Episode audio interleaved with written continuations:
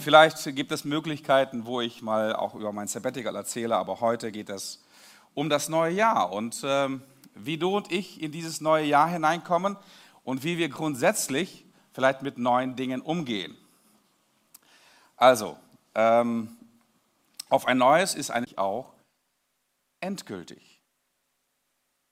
Traurigerweise, aber das ist die Wahrheit, einige unserer Abschiede sind auch endgültig. Unser ganzes Leben werden wir von zwei Dingen begleitet. Von Umarmen und Loslassen. Umarmen und Loslassen. So simpel es klingt, desto schwieriger kann es manchmal werden im Leben. Das ist nicht immer einfach.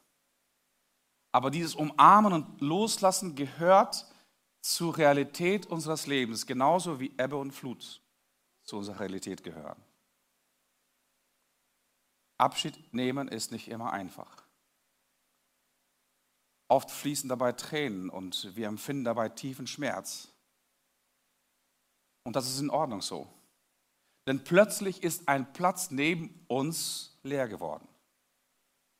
Uns wurde etwas entrissen, was zu unserem Leben, zu unserem Herzen, zu unseren Emotionen, zu unserer Heimat geworden ist, zu uns gehörte.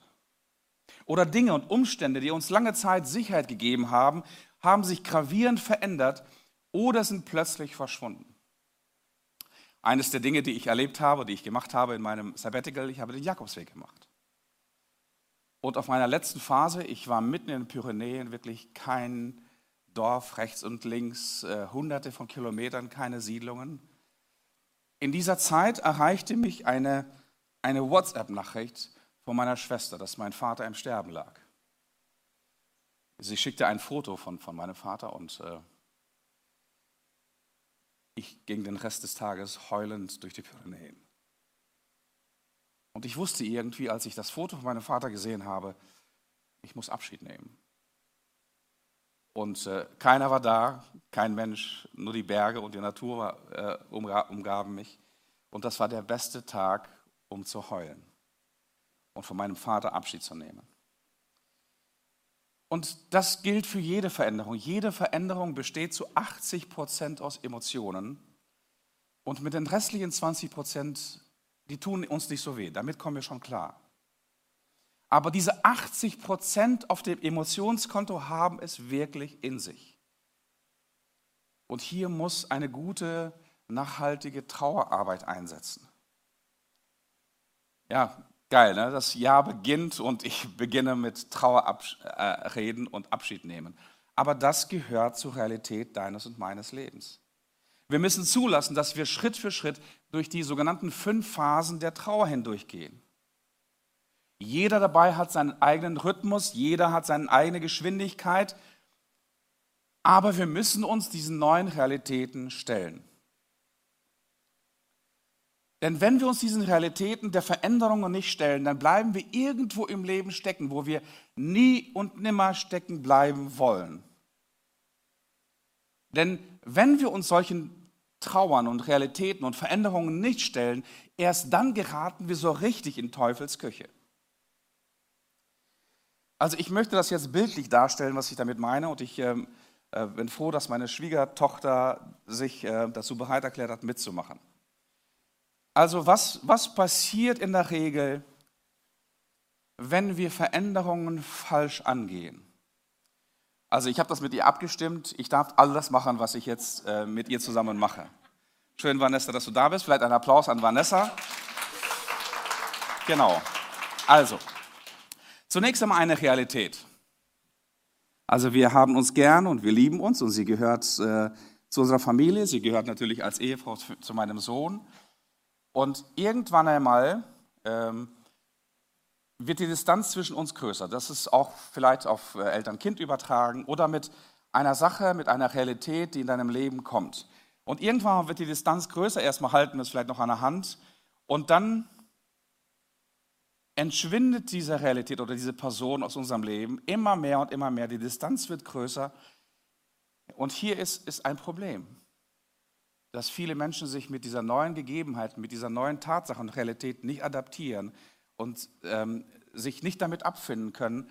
Und stell dir mal vor, ich würde jetzt immer noch in meinen Traumwelt in der Umarmung mit Vanessa verharren. Sie ist inzwischen weggegangen, sie ist inzwischen von der Bühne gegangen, vielen Dank. Und stell dir mal vor, ich bleibe immer noch erstarrt in dieser Umarmung, in dieser Trauer, in dieser, ähm, in dieser alten Wirklichkeit stecken.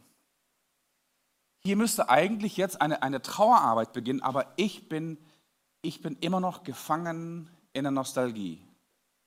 Ach, wie toll es war, wie es früher war. Wie toll es war, als die Kinder noch kleiner waren. Wie toll es war, als das und das noch da war. Als wie toll es war und so weiter und so weiter.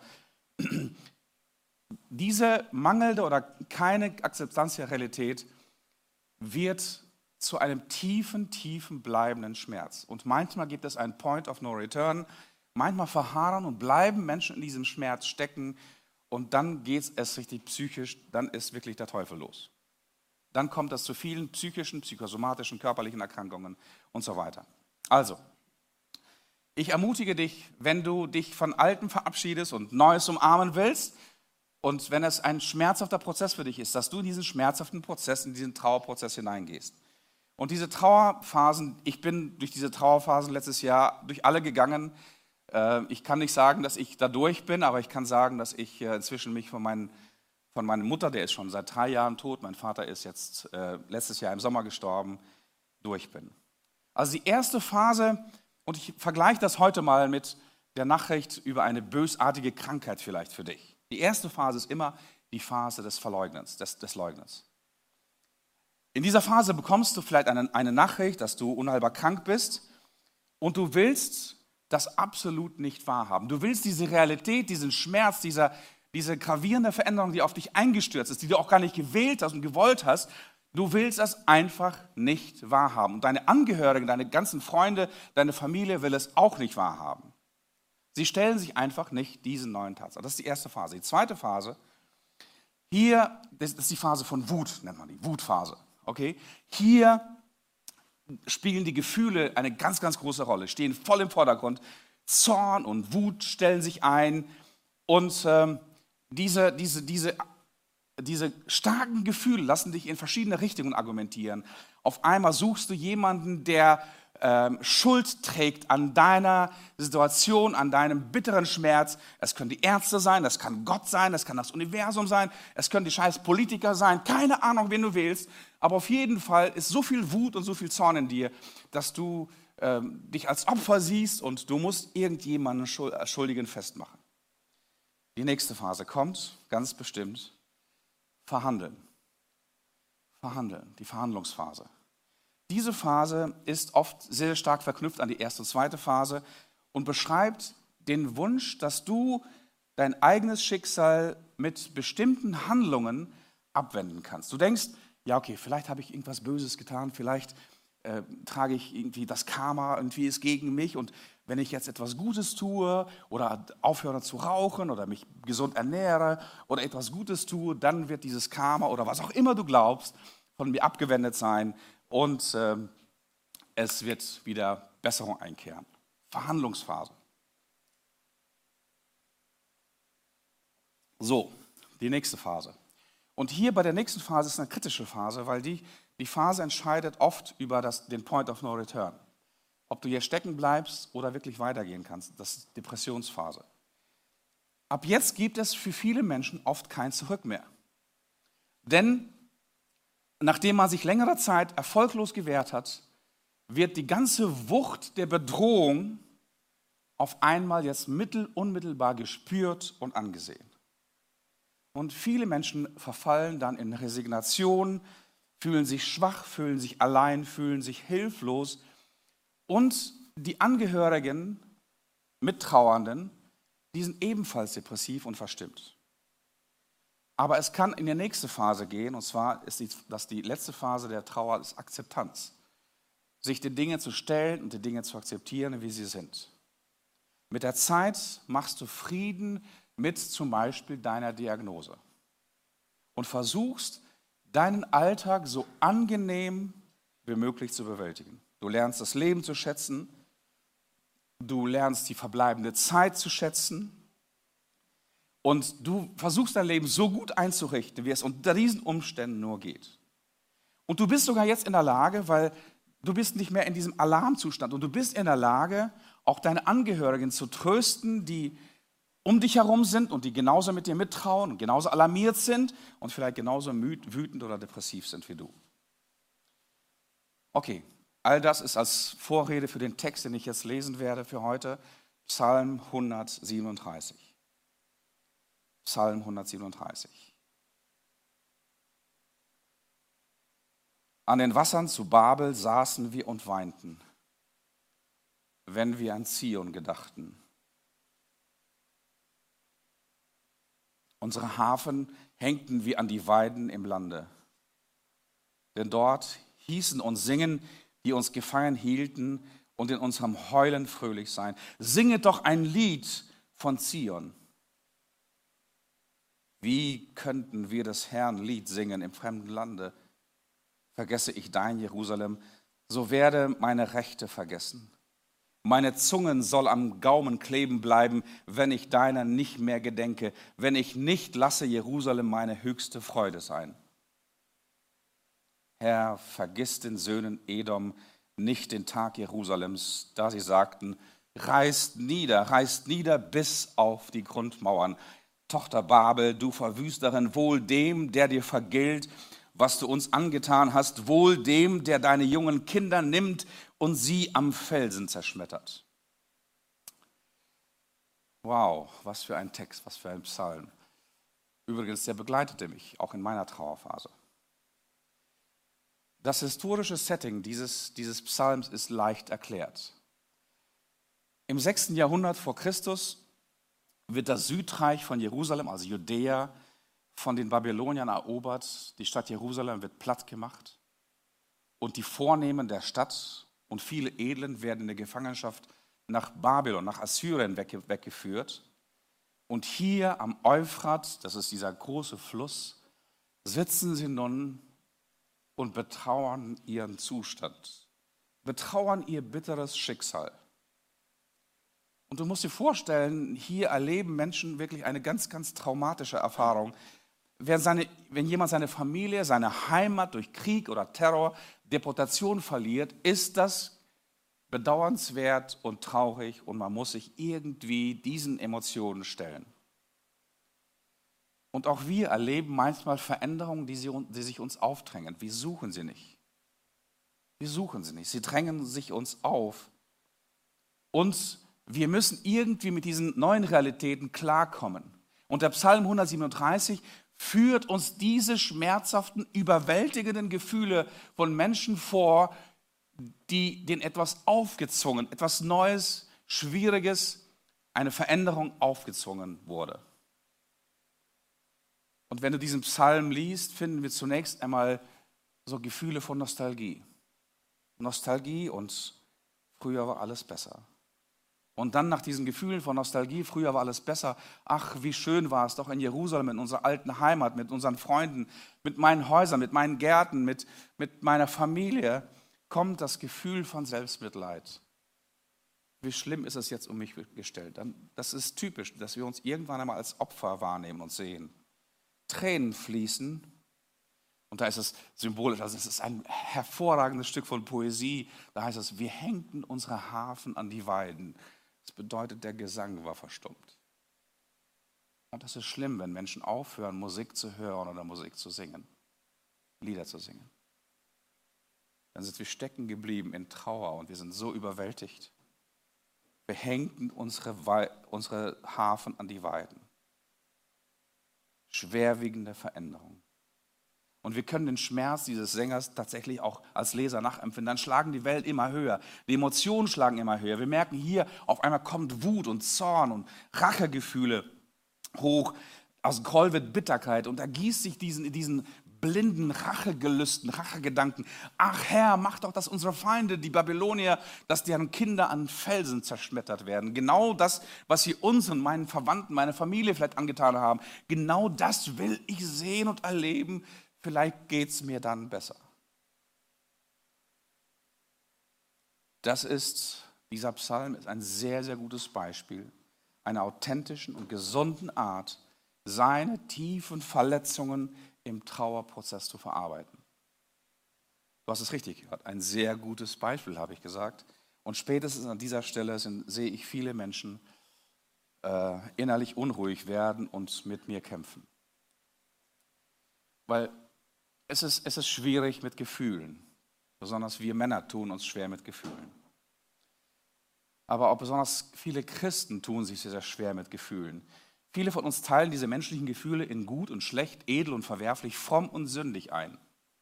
Und allein schon diese Haltung gegenüber Gefühlen führt dazu, dass Menschen ihren seelischen Schmerz im Leben lange verdrängen oder irgendwo tief, tief in ihrem Inneren vergraben. Aber dieses tiefe, tiefe Vergraben seiner schmerzhaften Gefühle führt immer mehr in eine Spirale, die in eine Sackgasse und ein Point of No Return führt, wo wir kein Zurück mehr finden. Und das funktioniert etwa so. Ich fühle mich deprimiert und niedergeschlagen oder hilflos. Danach habe ich ein schlechtes Gewissen, weil sich ein guter Mensch nicht so fühlen sollte. Als Ergebnis dessen fühle ich mich nun deprimiert, weil ich aber als guter Christ nicht deprimiert sein sollte, kommen nun Selbstzweifel im Gefolge, dass ich es eigentlich mit dem Glauben überhaupt nicht verstanden habe und dass Gott eigentlich auch gegen mich ist, weil wie könnte er mit mir so, anfangen, so viel anfangen, weil ich so absolut negative, vielleicht sogar Rachegefühle habe. Und am Ende könnte eine bipolare Störung stehen. Diese Entwicklungen habe ich ständig in meiner Beratung. Also wenn du und ich, wenn wir Veränderung im Jahr 2022 erleben wollen, dann müssen wir uns unserer Vergangenheit stellen. Wir müssen uns den neuen Realitäten stellen.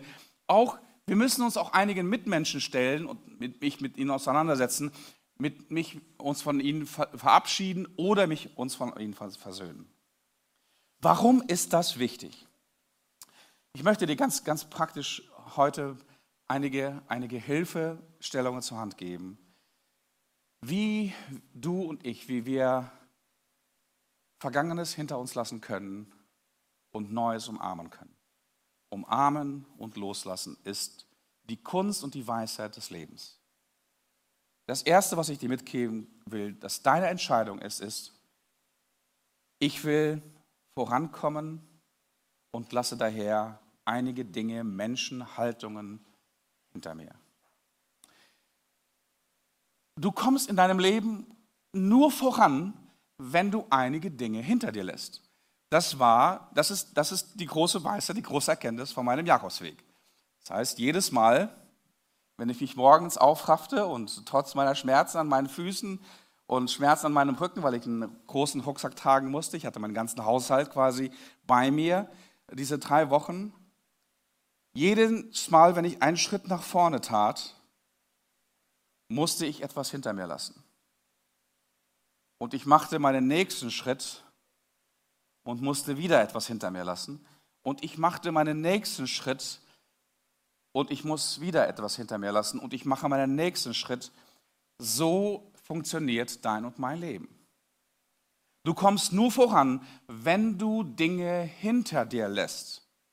Das Zweite. Also deswegen entscheide dich dazu. Du musst manchmal Menschen hinter dir lassen, manchmal Umstände hinter dir lassen, manchmal dich mit Umständen und Realitäten versöhnen. Das Zweite. Du bleibst immer für immer ein Opfer und deswegen auch in der Spirale von Wut, Schuldzuweisungen, Angst und Schmerz gefangen, wenn du dich nicht mit der neuen Realität versöhnst. Diese Menschen bleiben ihr Leben lang ein Opfer. Oder positiv ausgedrückt als deine Entscheidung, ich bleibe nicht in einer Spirale von Wut, Schuldzuweisung, Angst und Schmerzen stecken, sondern versöhne mich mit der neuen Realität. Heul leise, Chantal. Das ist eigentlich das Thema meiner heutigen Predigt. Heul leise, Chantal. Das ist ein, ein Zitat aus einem, aus einem Filmklassiker. Ich glaube, ich, ich weiß nicht, ob ich den Namen dieses Films hier in diesem Gottesdienst sagen kann. Einige sagen, ich sollte das lieber lassen. Okay, kannst auf jeden Fall googeln. Heul leise, Chantal. Also Heul leise, Chantal kommt aus einer Situation, ein Lehrer ermahnt quasi eine Schülerin da in diesem Film, sie soll halt äh, den Unterricht nicht stören und einfach vor sich her, her heulen. Und viele Menschen unterdrücken tatsächlich ihre Gefühle in dieser falschen Art und Weise und gehen nicht in diesen Trauerprozess. Aber andere wiederum bleiben und heulen ihr Leben lang. Mi, mi, mi. Das, das ist ihr, ihr, ihre Hymne für ihr ganzes Leben. Heul leise, Chantal.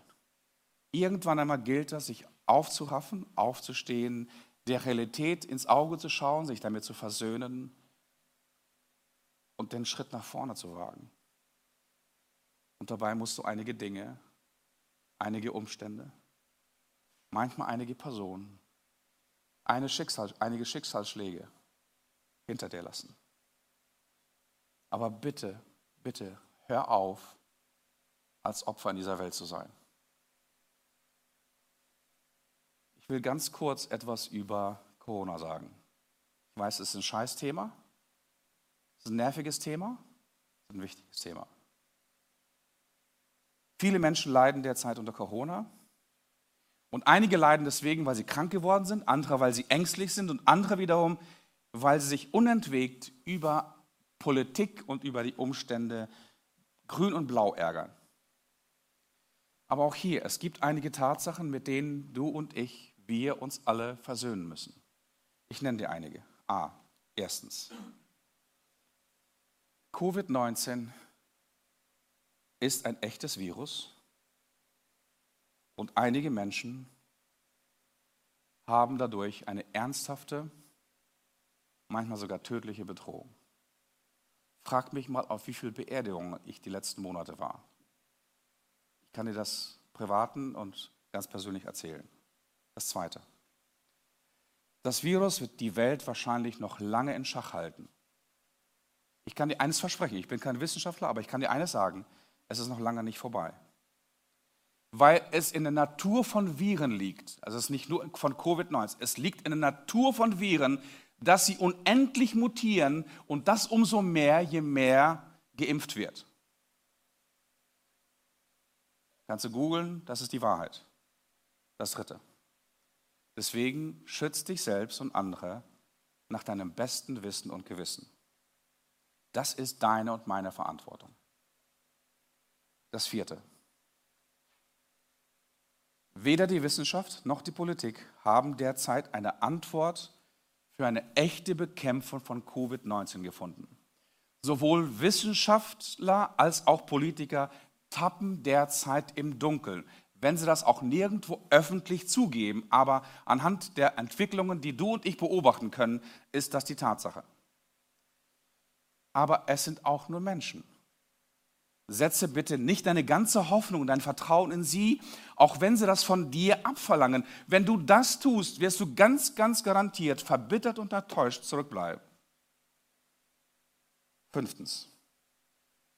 Auch in dieser Situation mach Schluss mit Schuldzuweisungen, Verschwörungen, endlosen Debatten und unkritischem Nachrichtenkonsum. Schalte einfach mal deine Glotze aus. Schalte mal deine ganzen Nachrichtenkanäle aus das schon allein wird dir mehr Frieden bringen in dieser Zeit als alles andere, als jede noch so tolle Predigt von irgendwelchen Kanzeln. Sechstens. Speziell ein Wort an die Mosaik Church, an uns alle und an dich, der du auch zuhörst, der aus zur Familie gehört. Also, wir wollen als Kirche mit dem Thema verantwortungsbewusst und gesellschaftlich relevant umgehen. Das heißt, wir halten uns an die Regeln und Verordnungen der Behörden. Aber wir wollen nicht zulassen, dass die vorherrschende Angst, die zunehmende Isolation und Entfremdung unter Menschen und die endlosen Debatten darüber die Kultur unserer Gemeinde prägen. Wir als Christen, egal welcher Gemeinde, wir müssen aufstehen und wir müssen eine Gegenkultur heute propagieren und auch leben. Und eine Gegenkultur in einer verantwortungsvollen Art und Weise Menschen, die Menschen zusammenbringt, Menschen heilt und Menschen dient. Ich habe so fünf Statements formuliert, wie diese Kultur aussehen kann. Erstens, wir bringen Menschen, wir Christen sind, sind, sind Menschen des Friedens und wir bringen Menschen Frieden anstatt Angst. Das Zweite, wir bringen Menschen herzliche Freundlichkeit anstatt kritischen Bedenken angehen. Also heute musst du ja, also ich war letztens an einer Schlange irgendwo beim Laden und musste irgendwie husten, weil ich hatte eine schwere Lungenerkrankung das letzte Jahr und musste irgendwie unweigerlich husten. Also, das, also wenn etwas Panik heute auslöst in einer Einkaufsschlange, huste mal. Also früher war das das Furzen. Die Leute gucken sich alle um. Heute ist es das Husten. Okay, das Husten ist das neue Furzen. Okay. Also, wir bringen Menschen und es ist, es ist, weil wir einfach viele Menschen so in Alarm- und Angstzuständen sind, äh, wir bringen Menschen Freundlichkeit entgegen. Keine Bedenken, keine kritischen Abstände. Das dritte, wir bringen Menschen Hoffnung anstatt Angst. Kirche ist seit Jahrtausenden, hat, hat Pest und das Römische Reich und das Dritte Reich und was auch immer alles überlebt. Und die Kirche wird Covid-19 überleben. Und zwar heiler und gesünder und stärker, als sie zuvor war. Wenn wir tatsächlich, wie Anita das schon gesagt hat, wenn wir tatsächlich verstehen, was Kirche wirklich ist und was Kirche wirklich ausmacht. Wir bringen Menschen Liebe und Nähe anstatt Hass und Distanz. Und das Letzte, wir bringen Menschen, wir bringen Menschen Verantwortung und Freiheit anstatt Kontrolle und Zwang. Das ist eine Gegenkultur. Eine christliche Kultur einer Familie, einer Kirche ist eine Gegenkultur gegen Angst und gegen kritisches Bedenken und gegen Hoffnungslosigkeit, gegen Hass und Distanz und gegen Kontrolle und Zwang. Wir umarmen Menschen und äh, vertrauen und gehen verantwortungsvoll miteinander um. Ein drittes, warum es wichtig ist, dass wir uns adaptieren, dass wir uns an die Realitäten anpassen, dass wir uns verabschieden eventuell. Warum ist das so wichtig? Wenn du nicht auf etwas nach vorne schaust in deinem Leben, wirst du immer auf etwas nach hinten schauen. Wenn du in deinem Leben nicht auf etwas nach vorne schaust, wenn du nicht ein Mensch der Hoffnung bist, ein Mensch der Zukunft bist, wirst du immer auf etwas in der Vergangenheit schauen. Und jetzt lese ich immer einen Text, ebenfalls aus dem, aus dem ersten Teil der Bibel, aus dem Alten Testament, äh, vom Propheten Jeremia.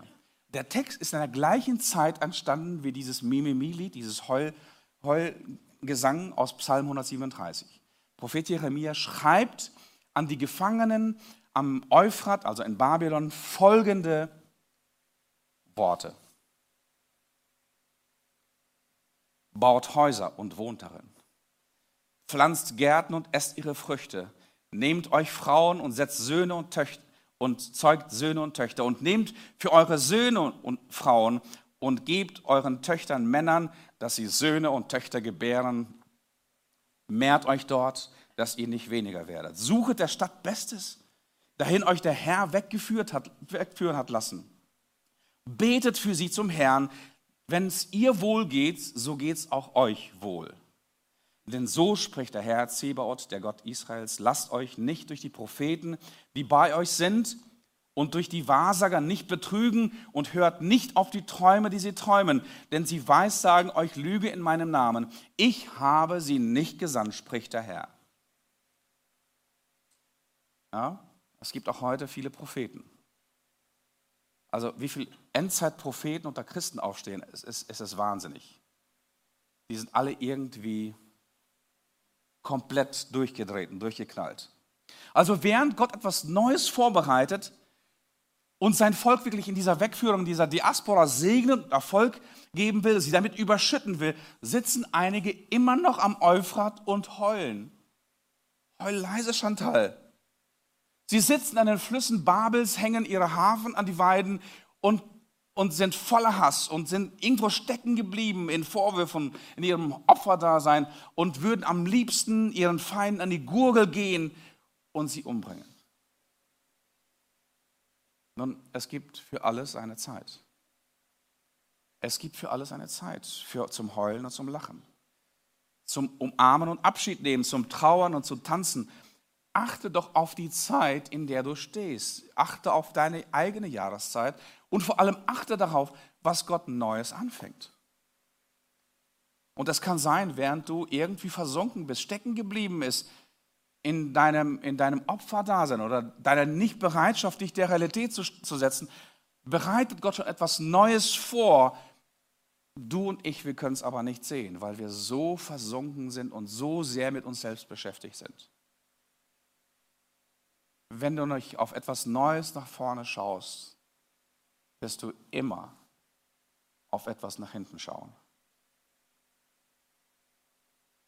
Und die ganze Tragik von Menschen, die in ihrer Nostalgie und Vergangenheit stecken geblieben sind und sich nicht der Realität des Lebens gestellt haben, ist folgendes. Sie verpassen ihre Zukunft. Sie verpassen ihre Zukunft. Und ihre Zukunft ist nichts anderes als ein billiger Abklatsch, ein schmerzhafter Abklatsch ihrer Vergangenheit. Während Dinge gegangen sind, sind sie in einer Scheinwelt gefangen, in ihrer Umarmung und Trostlosigkeit stecken geblieben, wagen keinen Schritt mehr nach vorne, haben Angst vor Verletzungen, vor Enttäuschungen, suchen einen Schuldigen für ihre Situation, aber was sie nicht tun, sie gehen nicht nach vorne. Oder wenn sie nach vorne schauen, schauen sie nach hinten. Und das kann nur in einer Katastrophe enden. Im Rückspiegel zu schauen und nach vorne zu fahren, kann nur in einer Katastrophe enden. Ich habe viel nachgedacht über das Jahr 2020, was ich glaube, was, worauf ich vertraue und worauf ich schauen will. Und ich kann dir das, ich kann dir das kurz darstellen, was meine tiefe Überzeugung ist. Wir haben mit Vorständen hier in der Gemeinde gearbeitet, wir haben das Jahr vorbereitet, wir haben gebetet, wir haben den Herrn gefragt. Ich will dir das nicht als prophetisches Wort verkaufen, aber ich will das als meinen Glauben äh, präsentieren heute, was ich für dieses Jahr glaube. Ich glaube an eine neue Zeit und ich glaube an eine Wende von vielen, vielen Menschen. Und ich bin überzeugt, du bist heute Morgen nicht zufällig hier. Und du schaust auch nicht zufällig heute diesem Gottesdienst zu und dieser, hörst dieser Predigt zu. Weil ich weiß, ich bin zutiefst überzeugt, Gott will etwas Neues in deinem Leben anfangen. Das Zweite, was ich glaube, ist, dass das Jahr 2022 für viele von uns eine, nicht nur eine neue Zeit einbricht, sondern es ist eine Zeit der Wiederherstellung. Eine Zeit von Trost, von, eine Zeit von Umkehr und Neuausrichtung, eine Zeit der Vergebung, eine Zeit der Versöhnung, eine Zeit der Versöhnung selbst in Ehen, in Familien, in Gemeinden und so weiter und so weiter. Und ich glaube auch, es ist eine Zeit, dass der Heilige Geist neu und frisch in deinem Leben und im Leben einer Kirche wie dieser wirken wird. Eine Erneuerung und Heilung findet in verschiedensten Bereichen deines Lebens. Und ich sehe auch wirklich eine wachsende Einheit dort, wo Angst und Verunsicherung Menschen und Familien und vielleicht Gesellschaften gespalten hat, wo Trennung und Isolation uns voneinander entfremdet haben. Dort sehe ich zunehmende Heilung und Einheit.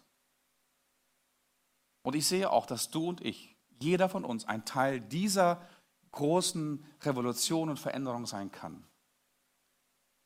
Sei die Veränderung, die du gerne bei anderen sehen und die du gerne von anderen erwarten würdest. Das erfordert manchmal Abschied nehmen.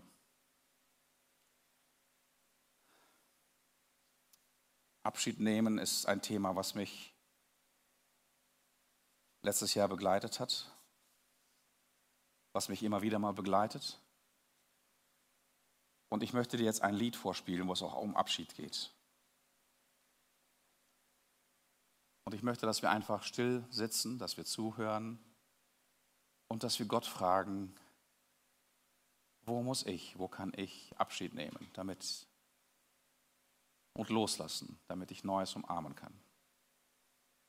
Lass uns stille werden, hör dem zu. Vielleicht sprichst du mit Gott über deinen Abschied und deinen Neuanfang für dein Leben dieses Jahr.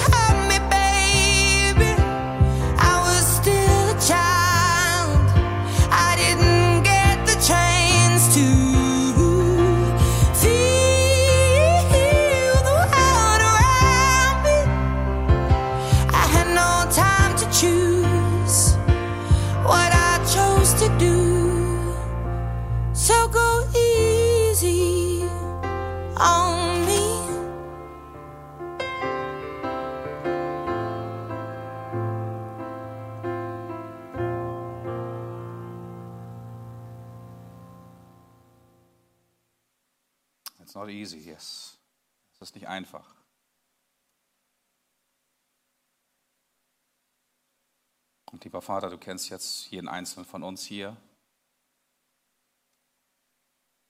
Du weißt, wo wir stecken geblieben sind in unserem Abschied, in unserer Trauer, in unserer Angst, Nostalgie, dass früher alles besser war und schöner war. Komm mit deinem Geist dort hinein, in unseren Schmerz. Ich weiß, dass du ihn fühlst. Ich weiß, dass du voller Liebe und Mitgefühl bist mit jedem Einzelnen von uns. Danke dafür. Danke, dass ich, dass, danke, dass wir, jeder Einzelne, nicht alleine sind. In so manchen Trauerwegen und Prozessen, so manchen Veränderungen, Dingen, die uns emotional sehr mitnehmen. Komm mit deinem guten Geist. Komm mit deinem Wort der Hoffnung. Es bricht etwas Neues auf. Baut Häuser, pflanzt Gärten, heiratet, zeugt Kinder. Lebt euer Leben in Hülle und Fülle. Und selbst in, einem, in einer feindseligen Umgebung sagt der Herr, bin ich bei dir. Und ich bin nicht nur bei dir, ich segne dich, ich gebe dir Erfolg, ich segne deine Feinde um dich herum, um deinetwillen.